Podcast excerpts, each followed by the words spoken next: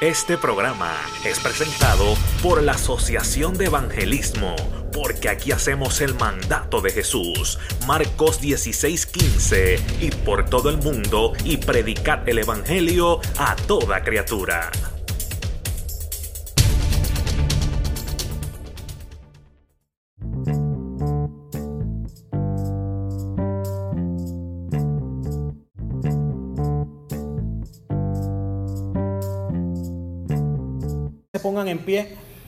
Esta noche y busquemos en el libro de Levíticos, en el capítulo 10, voy a estar leyendo desde los versículos 1 al 3.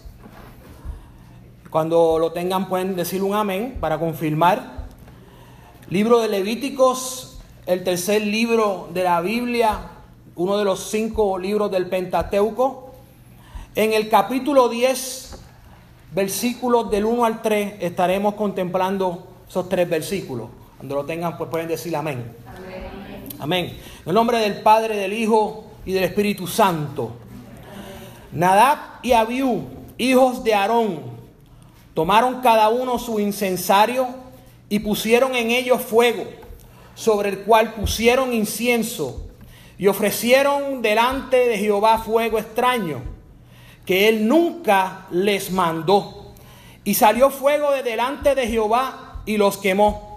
Y murieron delante de Jehová. Entonces dijo Moisés a Aarón, esto es lo que habló Jehová diciendo, en los que a mí se acercan me santificaré.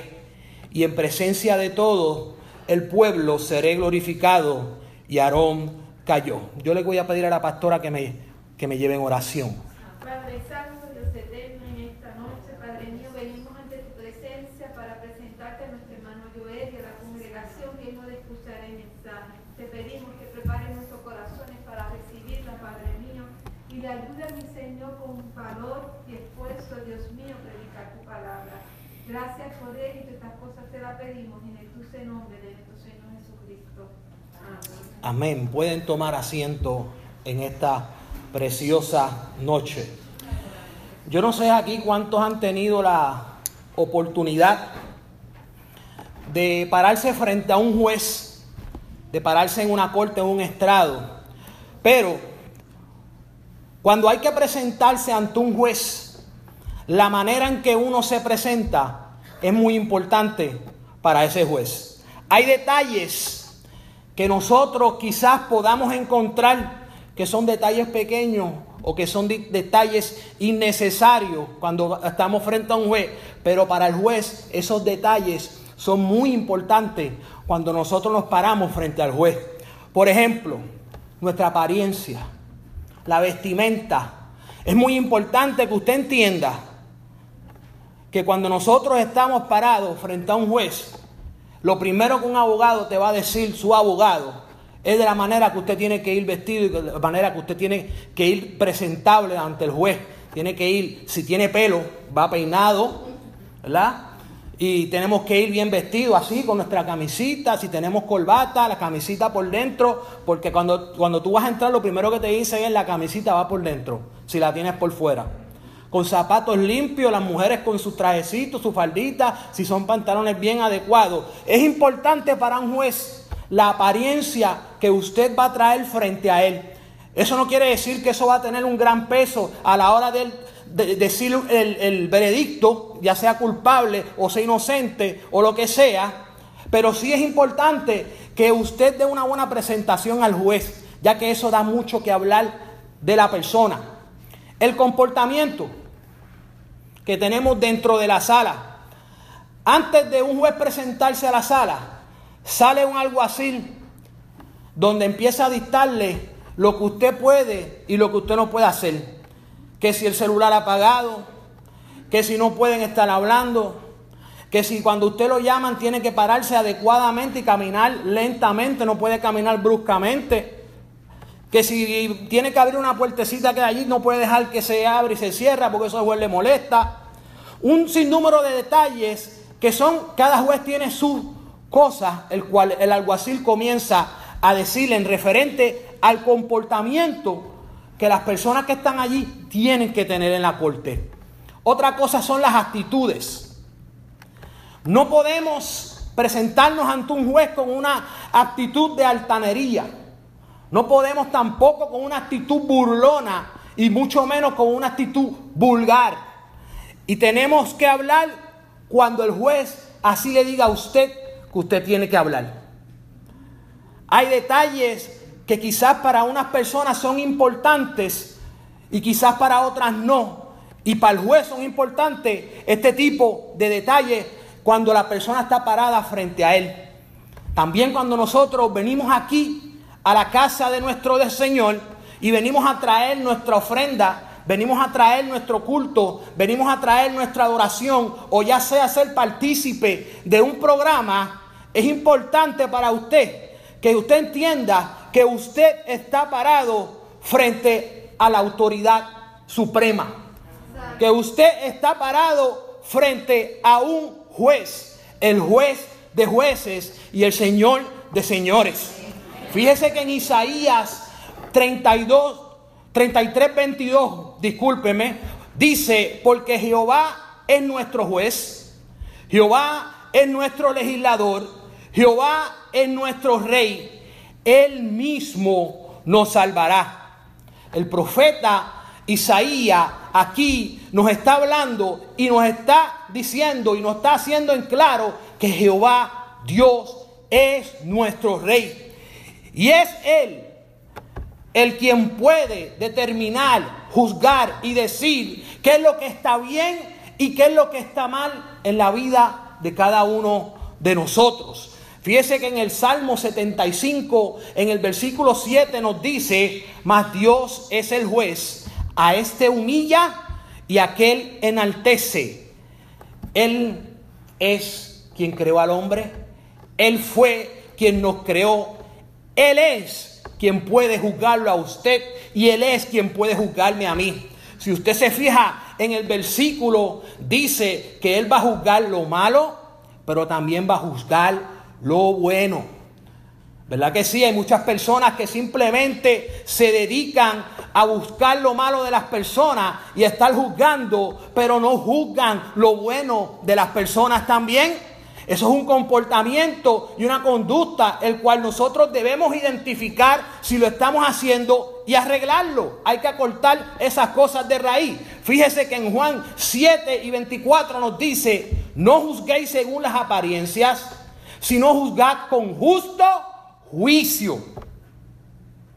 Con justo juicio hay que tener mucho cuidado a la hora de nosotros hacer juicio hacia nuestros hermanos, porque fíjese, no es pecado el juzgar. Se está resentando mucho de que Dios también es el que juzga para no tomar juicio, pero no es pecado juzgar, se nos permite juzgar. La pregunta aquí es, ¿somos justos a nosotros emitir un juicio hacia nuestro hermano? Son justos nuestros juicios, el cual pueda llevar a la persona a analizar y entender que está mal o simplemente llevarlo al enojo y al coraje porque estamos juzgando injustamente. Fuimos llamados, hermanos, a, traer salvación. Fuimos llamados a traer paz y de lo demás se encarga Jehová. ¿Cuántos pueden dar un amén? También dice el versículo que Él es nuestro legislador. Un legislador es una persona que crea leyes, una persona que crea normas que guían la convivencia del ser humano, que guían la convivencia de pueblos, ciudades y hasta naciones y países. Jehová fue quien creó las leyes para el hombre, para que nosotros podamos tener una vida sana, una vida agradable cuando nos paramos ante la presencia de nuestro Dios. Donde no hay ley, no hay orden. Y donde no hay ley, no hay orden, lo que existe es el caos y el desorden. Cuando el hombre o cuando la mujer decide echar a un lado la ley de Dios y vivir sin la ley que Dios estipula para nosotros, el enemigo automáticamente comienza a traer en la vida de esa persona caos, empieza a traer destrucción y empieza a traer desorden en esa vida, porque no hay una ley el cual le diga a esa persona cuál es la manera correcta, el cual debemos vivir para tener una vida espiritual sana y agradable ante Dios. En Deuteronomios 30, 16 nos dice, porque yo te mando hoy que ames a Jehová tu Dios, que andes en sus caminos y guardes sus mandamientos, sus estatutos y sus decretos para que vivas y seas multiplicado. La ley de Jehová es buena para nuestra vida.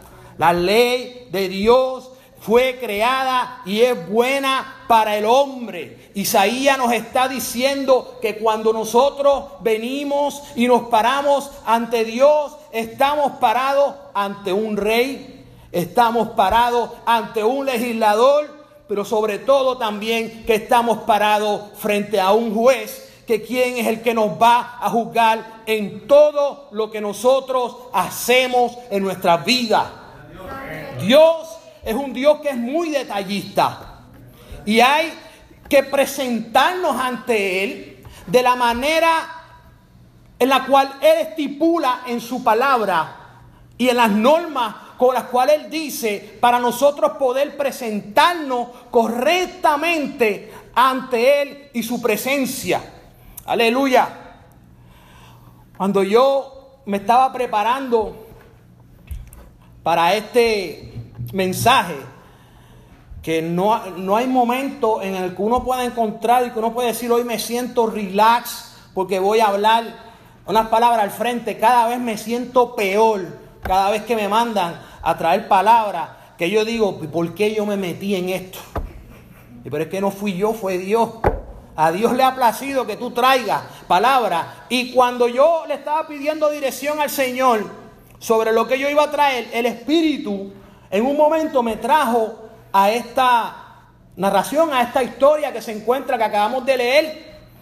Y, y yo me rascaba la cabeza y yo decía, bueno Señor, yo aquí lo que veo son actitudes, yo aquí lo que estoy viendo es adoración y yo aquí lo que estoy viendo es un comportamiento dentro de un templo. Esto a mí no me cuadra. Cuando tú me traes aquí, cuando yo voy a traer palabra a un pueblo en un, en un servicio de misionero. Y no me cuadraba y yo buscaba otras cosas y buscaba allí y volvía y me traía aquí. Y yo decía, bueno, ¿y qué es lo que tú quieres traer a tu pueblo con esto? Hasta que el Espíritu me muestre y me dice, hay personas que están llevando mi palabra hay personas que le están hablando a los necesitados, que están poniéndole manos a los enfermos, pero aquí en la iglesia son unos rebeldes. Y yo dije, que tú quieres que yo traiga esto al pueblo. Entonces, son personas, ¿verdad?, que no se someten a los pastores y no se someten al liderazgo de la iglesia y quieren hacer todo a su manera. Quieren hacer todo a lo que ellos creen. Quieren hacer todo a su conveniencia. Pero luego quieren que Dios sea quien tenga el respaldo, tener el respaldo completo de Dios cuando ellos están afuera hablándole al necesitado. Y Dios está cansado de ese tipo de comportamiento de sus hijos que aquí dentro de la iglesia no se someten y hacen las cosas a su manera. Y de lo que yo les voy a hablar en esta noche es de lo que decimos que no afecta. Ese es el título el cual Dios me trajo. Mire, yo estuve hasta luchando para el título de este mensaje. Usted le puede preguntar a mi esposa lo loco que yo me volví y, son, y esto es cortito, este mensaje es corto, el que yo tengo es corto. Yo decía, pero ¿por qué Dios quiere que yo traiga esto? Y ella me decía, ah, ahora tú me entiendes a mí, ¿verdad? el que nosotros decimos las cosas que nosotros creemos que no afectan a nuestra relación con Dios. Para nosotros representar el nombre de Dios, tenemos que estar en una completa santidad. Para nosotros salir afuera y predicar su palabra, tenemos que estar puros, santos. Y eso incluye las cosas que nosotros entendemos que eso no es nada. Eso incluye en la lista de las cosas que nosotros aquí, actitudes, que cuando estamos en la iglesia hacemos a nuestro modo y a nuestra forma de ser, porque así me la enseñaron a mí. Y cuando no hacemos las cosas en el orden de Dios, nos convertimos en rebeldes. Y en rebeldía, y en la rebeldía no entendemos que jamás vamos a tener un respaldo de parte de nuestro Dios si nosotros aquí dentro estamos en rebeldía y salimos en desobediencia y no salimos como el niño que esperó que su padre le dijera, ya tú puedes salir y pudo tocar la puerta y pudo tener un respaldo y un éxito completo en su misión. Esta historia que yo les acabo de leer se encuentra en el libro de Levítico, como usted sabe. Y en el libro de Levítico vamos a encontrar todo lo referente al sacerdocio y su servicio y los holocaustos y los sacrificios para llevar al pueblo a una santidad y una pureza. Levítico viene del nombre de Leví, uno de los hijos, el tercer hijo de, la, de, la, de Israel de la tribu de Leví. Y se llama así porque es un registro de las leyes perteneciente a los levitas y sus sacerdocios. En el Éxodo se nos presenta la redención de un pueblo que estaba en cautiverio. Pero en el Levítico nos enseña cómo un pueblo redimido debe acercarse a Dios para poder llegar a la santidad a través del sacerdocio. Los sacerdotes eran eh, la conexión entre Dios y el hombre. Y el pueblo tenía que estar sumamente listo, preparado y en santidad para entonces poder presentar a Dios a las naciones. Y cuando llegamos a este capítulo 10 del libro de Levítico, ya Jehová le había dado unas instrucciones, unas especificaciones a Moisés sobre Aarón y sobre sus hijos, para ser los escogidos como sacerdotes del pueblo de Dios y quienes fueran ellos los que ministraran al pueblo de Dios para llevarlos a la santidad. Y nos dice el capítulo 8 de ese mismo libro que ellos hicieron todo lo que Dios le había pedido y ordenado a través de Moisés. Dice el versículo 36 de ese capítulo 8, y Aarón y sus hijos hicieron todas las cosas que mandó Jehová por medio de Moisés. Y es aquí cuando podemos ver a Aarón que inicia su, ministerio como sumo sacerdote de una manera positiva y de una manera agradable ante Dios y ante el pueblo. En el capítulo 9, 23 y 24 nos dice, y entraron Moisés y Aarón en el tabernáculo de reunión y salieron y bendijeron al pueblo. Y la gloria de Jehová se apareció a todo el pueblo. Y salió fuego de delante de Jehová y consumió el holocausto con las grosuras sobre el altar. Y viéndolo todo el pueblo, alabaron y se postraron sobre su rostro. Es importante que usted entienda o que usted se acuerde o recuerde que este fuego que menciona en ese versículo representaba la aprobación divina y la aceptación del sacrificio que se había presentado en ese momento de poner a los sacerdotes como sacerdotes del pueblo de Dios. Pero luego de esta gran ceremonia, luego de esta gran festividad, luego de esta gran emoción que el pueblo y alegría había mostrado por esta eh, nombración de estos sacerdotes, pronto eso se iba a convertir en lo que iba a ser dolor y en lo que iba a ser tragedia. Porque es que dos de los hijos de Aarón, el sumo sacerdote, Nadab y Abiú, luego de ese llamado y luego de esa nombración, y que se presentaran al pueblo con un éxito, se acercaron a Dios de la manera incorrecta. Se acercaron a Dios con sus propios criterios, se acercaron a Dios con sus propias ideas, se acercaron a Dios por su propia voluntad. Hay personas, muchas personas, que luego de que Dios les hace el llamado y los pone a trabajar en el pueblo de Dios, ellos entienden que ellos son la autoridad total del pueblo. Ellos entienden que ellos son la cabeza y que ellos son los que saben cómo es que se hacen las cosas en la iglesia, porque Dios le hizo un llamado.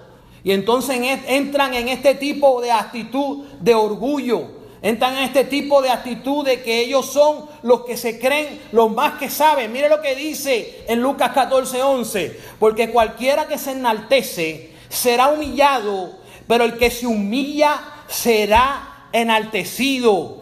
Dios nos hace un llamado a cada uno de los que estamos aquí, pero es importante también que usted entienda que cuando a usted Dios lo llama, usted siempre tiene que tener una actitud de humilde.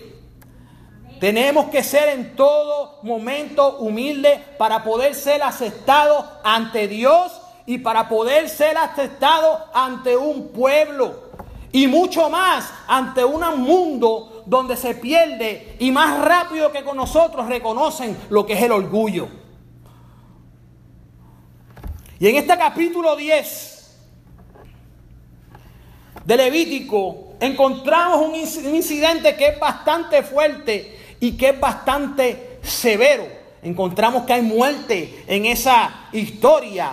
Y es que todavía el ser humano es que todavía muchos cristianos no han podido entender y más que entender no han podido reconocer la santidad de Dios, la pureza en la cual es Dios no la han podido entender y reconocer. Y hoy día hay muchos cristianos que solamente creen y que solamente quieren vender a Dios como que Dios es un Dios de amor, pero se niegan a creer se niegan a enseñar de que también Dios es un Dios de juicio y de fuego consumidor. Hoy día se, se, a la gente, no, que es que Dios es amor, Dios es amor, pero no, no hablan de que Dios también Dios hace juicio. Dios es un Dios de misericordia, pero también Dios es un Dios que demanda una completa obediencia, una completa sumisión y una completa pureza y limpieza de parte de nosotros hacia Dios. Aleluya. Y demanda que hagamos las cosas como Él dice, como Él está estipulado en su palabra, que las tenemos que hacer. La Biblia nos dice en Hebreos 12 que Dios al que ama, disciplina. En Apocalipsis podemos encontrar, capítulo 3 dice, yo castigo a todo aquel que amo. Y cuando nosotros no tomamos en serio las reglas y, y, las advertencias que Dios nos hace en el momento en el que estamos haciendo las cosas mal, sufrimos las consecuencias de nuestros actos pecaminosos y de rebeldía. Empezamos... Eh, Empiezan a salir las cosas malas en nuestra vida. Empiezan a salir las cosas malas en nuestro ministerio. Empezamos a ver que la mano de Dios se aparta de nuestras vidas y que nuestro ministerio y nuestra familia y nuestros negocios y todo lo que hacemos se encuentran lejos de la mano de nuestro Dios.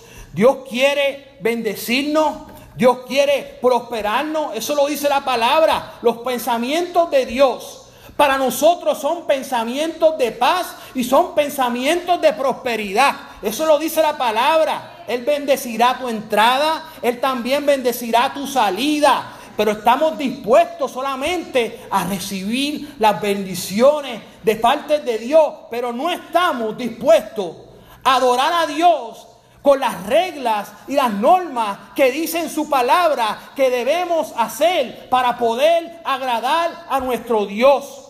Queremos hacer todo a nuestra manera. Queremos hacer todo de la manera en cual nosotros entendemos que le va a agradar a Dios. Aleluya. Dios conoce, hermano, lo más profundo de nuestros corazones. Y Dios conoce lo más íntimo que hay en nuestros pensamientos. Dios conoce cuando nosotros mentimos. Dios conoce cuando no hacemos las cosas sinceramente. Dios conoce cuando nosotros robamos. Dios también, aleluya, conoce cuando nosotros le, le, tenemos odio a nuestros hermanos. Cuando le tenemos odio a nuestros compañeros, a nuestras esposas, a nuestros esposos a nuestros padres, a nuestros familiares, a nuestros vecinos. Todo eso Dios lo conoce. Y aunque nosotros o usted no quiera aceptarlo, estas son las cositas chiquititas que nos roban y nos quitan la santidad. Y no podemos pararnos frente a Dios en una manera de pureza, en una manera de aceptada ante Dios. Dios escudriña nuestros corazones y Dios nos va a pagar a nosotros conforme a lo que nosotros sembremos. A eso nosotros vamos a cosechar. Y todo lo que hicieron estos jóvenes que acabamos de leer en esta anécdota, en esta historia, fue equivocado y fue pecaminoso ante los ojos de Dios. Y yo quiero traerle en esta noche una serie de cosas que Nadab y Abiú hicieron para provocar la ira de Dios y ser castigados severamente, como acabamos de leer.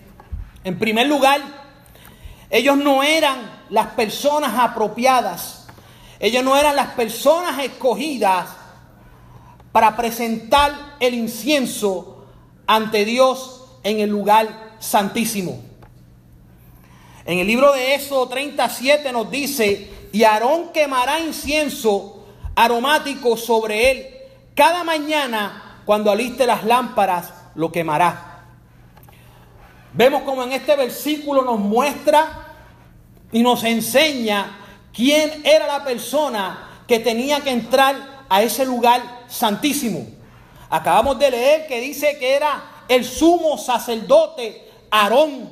¿Quién era Aarón? Aarón era el sumo sacerdote, era quien estaba por encima de todos los sacerdotes del pueblo de Dios. Y hay una cosa que nosotros también debemos de entender, entender perdón, como pueblo en el área de los gentiles. Hay cosas en la iglesia, hay cosas en el tabernáculo que aunque a usted le guste, o a mí, o no, son cosas que solamente aquí le tocan al pastor. Hay lugares aquí en la iglesia que solamente el pastor es quien tiene la entrada y el pastor es quien tiene la salida. Desde ese púlpito hacia acá, toda persona que se para aquí tiene que ser primero dirigida por Dios y luego por el pastor. Aleluya. El pastor es el único que tiene la confianza de parte de Dios para ir con lo que Él diga, ¿verdad? Las personas que Él asigne su cuerpo de liderazgo para subir y bajar a este altar. Hay personas que se suben y se bajan o quieren subir y bajar al altar sin ningún tipo de autorización, sin ningún tipo de autoridad y sin ningún tipo de respeto hacia Dios. Y es importante que aunque ya no existe el velo, esto sigue siendo el lugar santísimo desde allá hasta aquí. Y todo lo que nosotros vayamos a emprender a hacer, tenemos que tener la completa autorización del pastor. Aleluya. Si usted no ha sido llamado, si usted no tiene la preparación, no nos pongamos a hacer campaña y no nos pongamos a hacer cositas para que nos miren, para entonces decir, venga, haga esto. Esperemos que sea Dios el que ponga en el corazón de nuestro pastor y nuestros líderes, el que nosotros trabajemos para la obra de nuestro Dios. Cuando yo llegué aquí, hace tres años que yo volví aquí, mi pastor me dijo, un tiempito ahí sentado. Y yo humildemente acepté y me senté. Y cuando Dios puso en su corazón, me trepó aquí. Yo nunca le he pedido a mi pastor, ni nunca le he pedido a mi pastora que me dé oportunidad a predicar. Yo lo he hecho, pastora. Ha sido Dios quien me ha puesto en el lugar donde yo estoy. Y por eso yo le puedo dar gracias a Dios. Porque yo sé que ha sido Él. Pero todo ha sido porque el pastor me ha dicho, usted puede treparse aquí. Y eso es algo que debemos de tener en cuenta. Segundo lugar, usaron instrumentos inadecuados.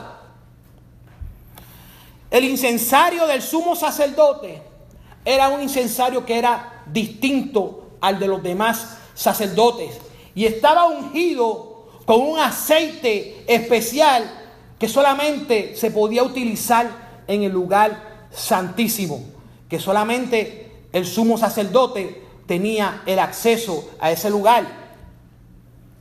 Y el incensario representaba o representa al Espíritu Santo.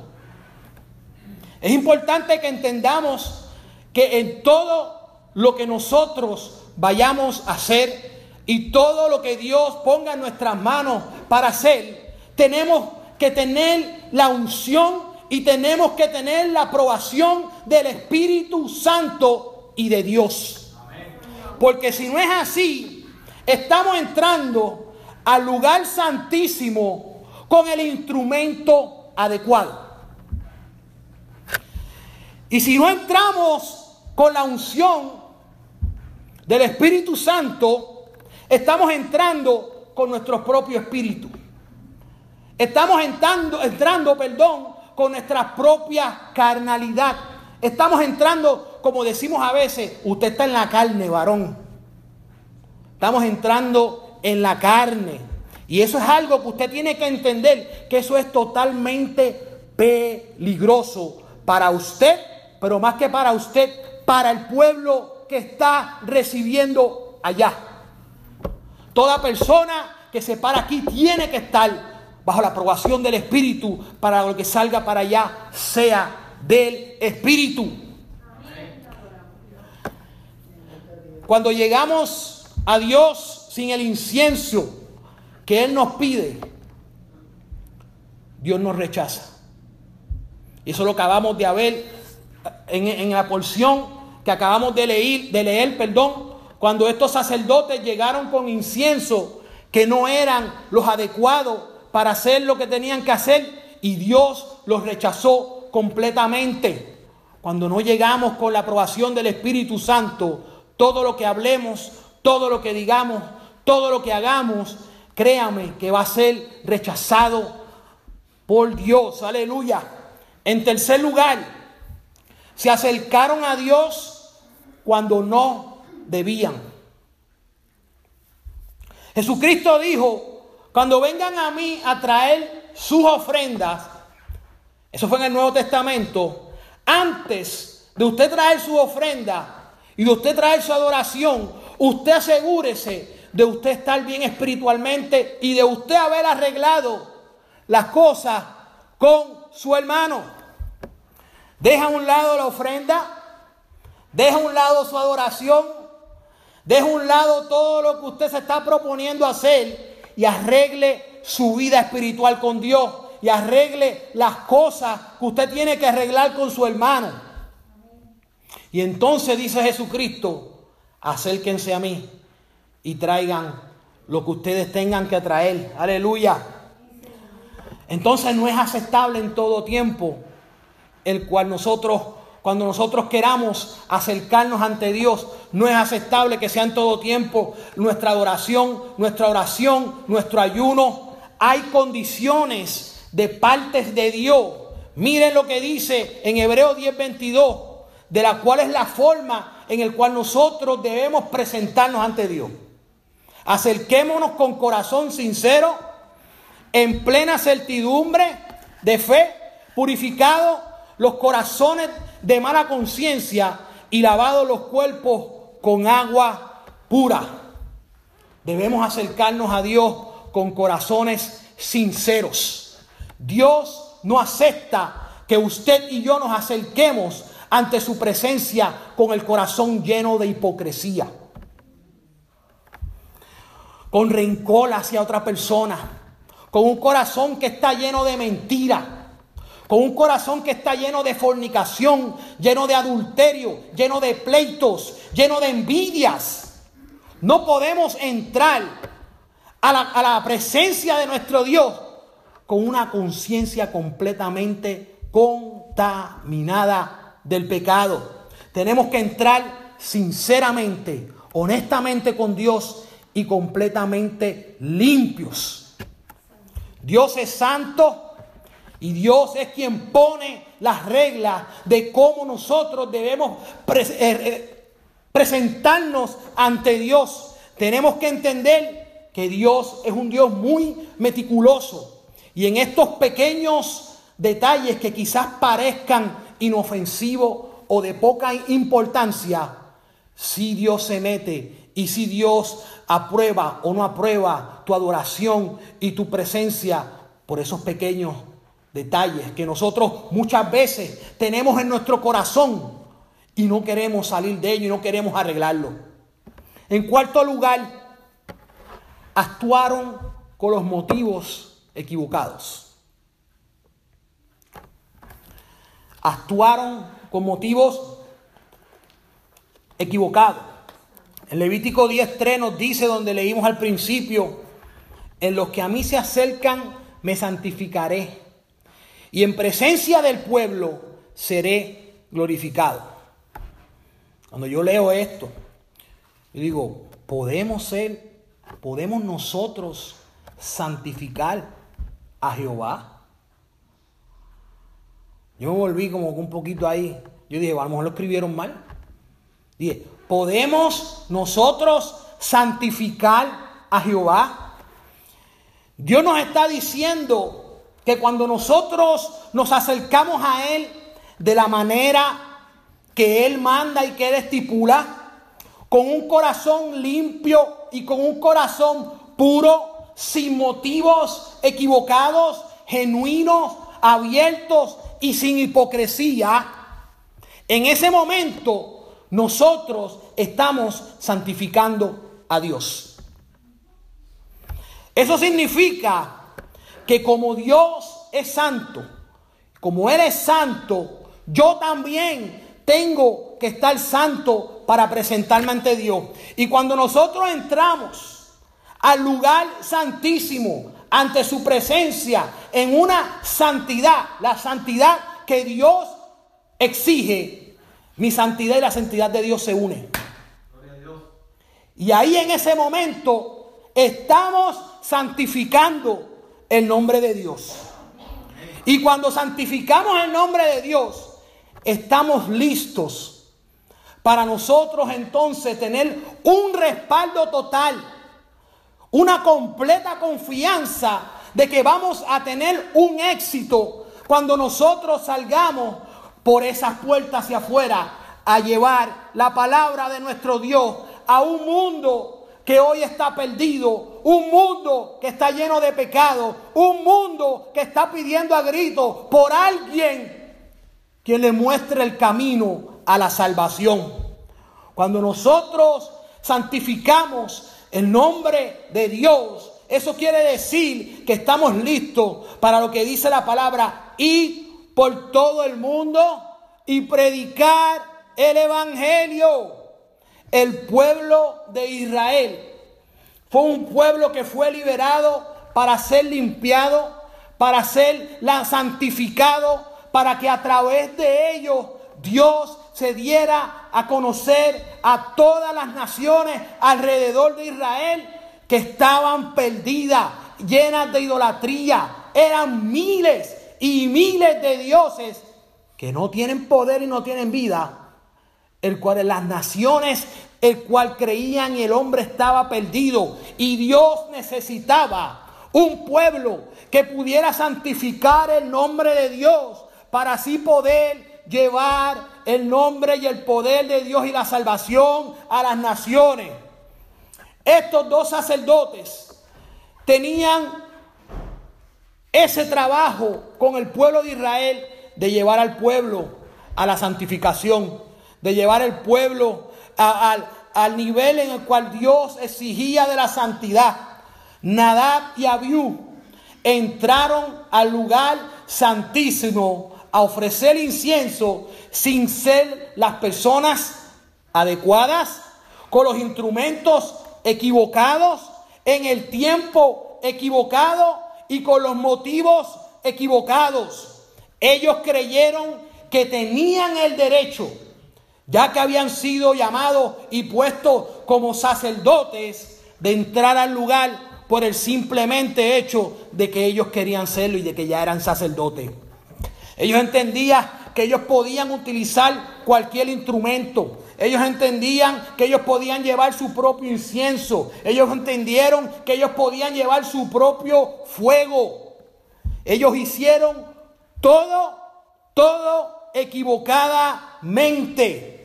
Mi querido hermano, mi querido amigo de la iglesia El Tabor de Williston, tenemos que entender que debemos presentarnos ante Dios de la manera correcta. Y lo primero que tenemos que entender y lo primero que tenemos que hacer es que aquí hay unos líderes, empezando por los sumos sacerdotes que se llaman José Díaz y América Costa, y que es a través de ellos que nosotros debemos regirnos y caminar. Ellos son los que deciden, los que tienen que tocar así sea este microfonito de allá al frente. No podemos decidir por nosotros que nosotros queremos ser músicos, pastores, misioneros, evangelistas, cantantes, porque yo lo siento.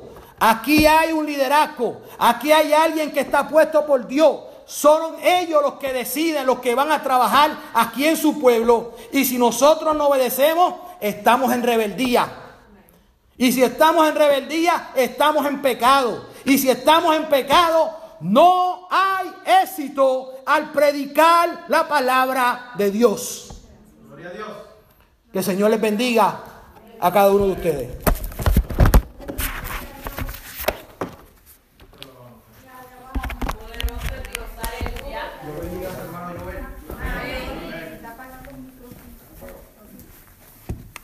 Es importante saber cómo entramos en la presencia de Dios.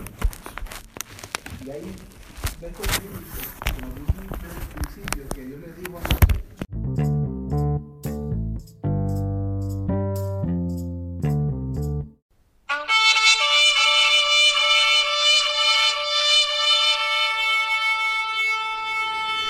este programa fue presentado por la Asociación de Evangelismo Hebreos 4:12. Ciertamente, la palabra de Dios es viva y poderosa, y más cortante que cualquier espada de dos filos. Penetra hasta lo más profundo del alma y del espíritu, hasta la médula de los huesos, y juzga los pensamientos y las intenciones del corazón